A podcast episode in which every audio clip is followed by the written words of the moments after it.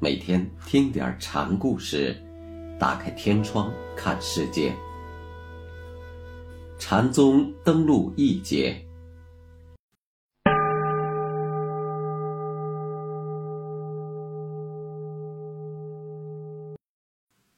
今天给大家讲普化和尚的故事，题目是“明天到西门去死”。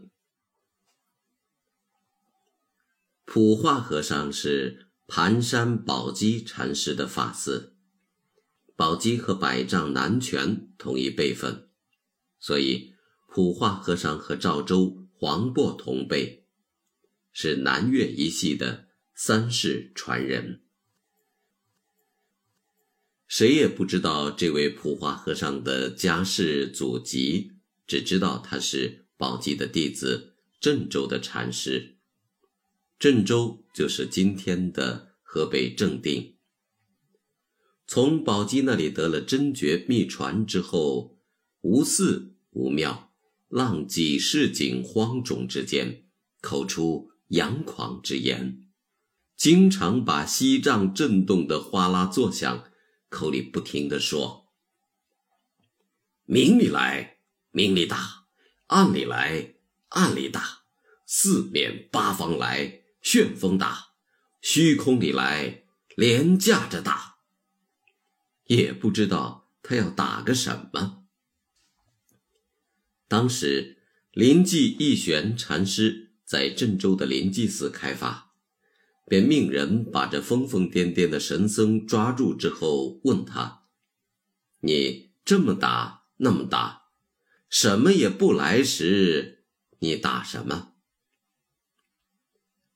风和尚就说：“那正好，明日就到你们的大悲殿去吃斋。”来人回去把这话告诉了临济禅师。临济一听说来了也好，我总怀疑这疯汉子。风和尚也不管什么临济不临济，只管抖着他的锡杖四处游逛，任凡见了谁。总是把锡杖弄出个响声，甚或把杖凑到人家的耳边震，总是要吓人一跳。有时候他不震杖了，却在后边见谁就拍一把，人一回头，他却摊开手掌说：“给我一文钱。”自称是普化和尚。僧人有戒律，吃饭的时间是有钟点规定的。这位普化和尚却不管这套，过了规定吃饭的时间，他照吃。有一次，竟跑到临济寺里吃生菜。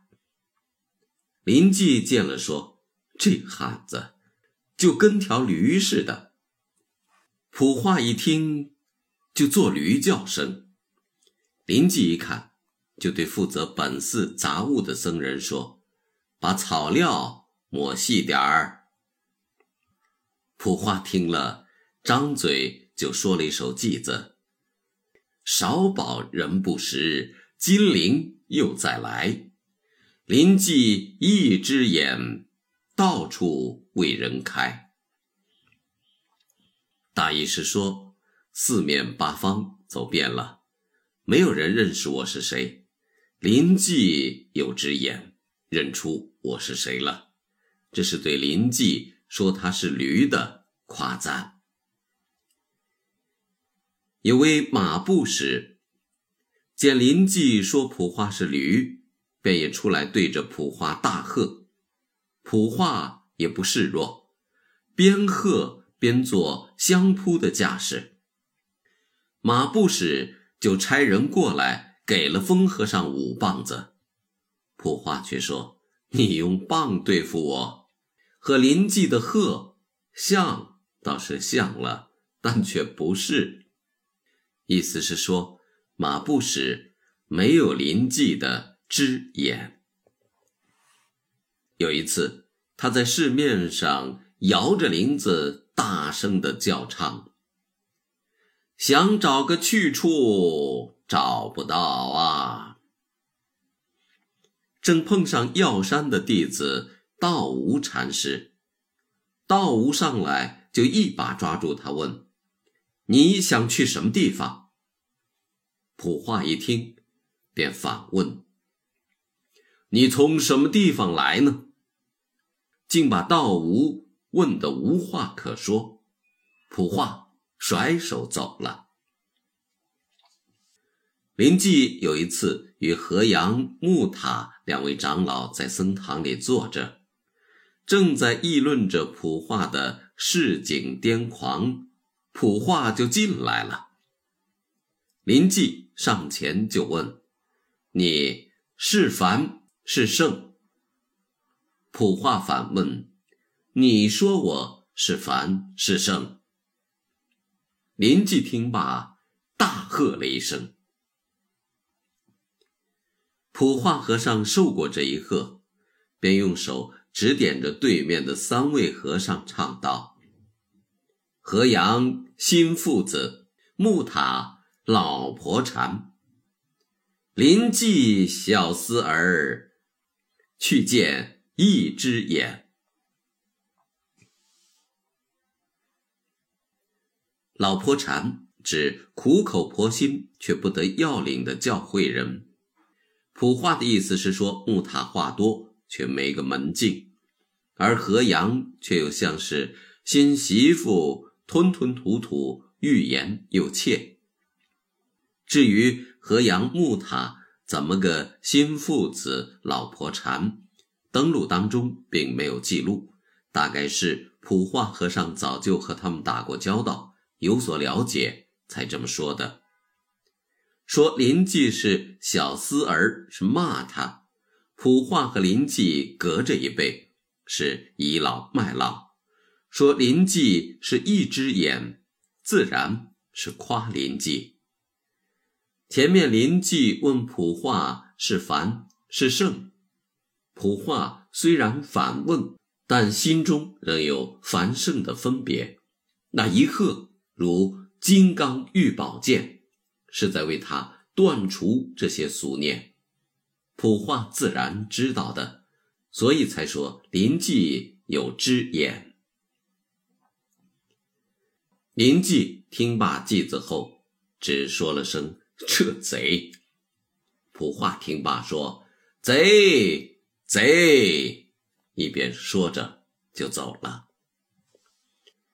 唐懿宗咸通初年，普化自知要圆寂了，就跑到市井当中，笑着对人说：“给我一件直多。”直多是纳衣之类的东西，人们有的给他件袄，有的给他件。大布场，他都不要。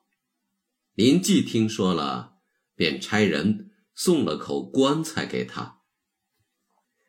林寂这厮饶舌，普化笑骂了一句，便接受了。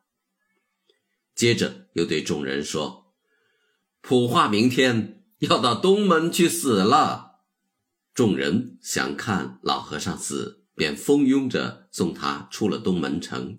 不想，普化却厉声说：“今天埋葬不合日子。”见众人扫兴，他又说：“明天到南门去死吧。”人们倒也不生气。第二天，便又随着他去南门。不想，禅师又说：“明天到西门去死，大吉大利。”人们觉得他还是在耍花招。一时半时也没个准成，去的人就少了。第二天，和尚连这点捧场的人也不真心对待，又溜回来了。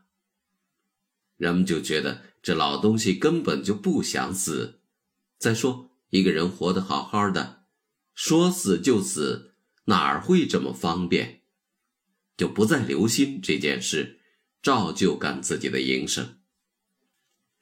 就在第四天，有人看见和尚自己一个人顶着林寂送的那口棺材，独自去了西门。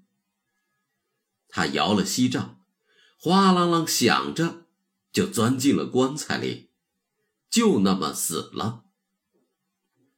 那人见状，便赶紧跑回城，招呼大家：“这回是真格的了！”城里的人放下手中活计，撒腿就往城外跑。到了那个地方，看见那口棺材，上去揭开，不想却什么也没有。只听见空中传来了西铃声，而且越来越远了。众人样样的回了城，好久过去了，人们还在议论这怪和尚之死，骂他不够意思，还多方猜测：这死人不躺在棺材里，摇着铃铛，跑到哪儿去了呢？